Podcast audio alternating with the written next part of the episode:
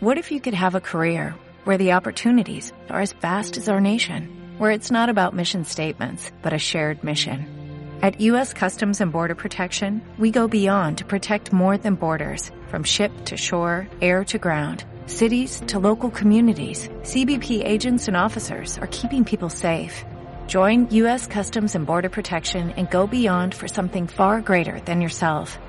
Learn more at cbp.gov/careers. Audio digital e internet. Taller sobre podcast. Grabación número 9.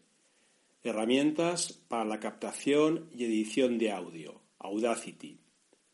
Muchos meses después de iniciado e interrumpido, recuperamos este taller sobre podcast y lo hacemos hablando de una herramienta para la captura y edición del audio que ha sido la pionera y sigue siendo imprescindible. Se trata de Audacity. Es una herramienta de código abierto que está disponible para todos los equipos y sistemas operativos, tanto Linux como Windows y Mac. La instalación del programa es muy sencilla.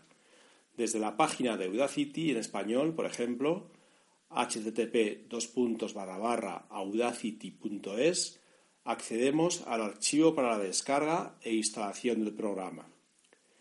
El único pequeño problema nos lo dará cuando queramos guardar nuestro audio como MP3.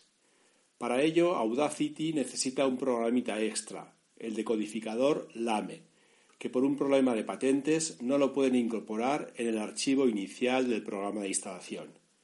Pero de nuevo es muy sencillo.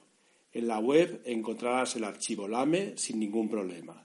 Lo guardas en cualquier sitio de tu ordenador y para que se incorpore al Audacity intentas exportar un primer archivo como MP3 y justo en ese momento te pedirá el LAME y lo hará con un vínculo para que vayas a buscarlo a la carpeta de tu disco duro en el que lo hayas guardado y se instalará ya para siempre.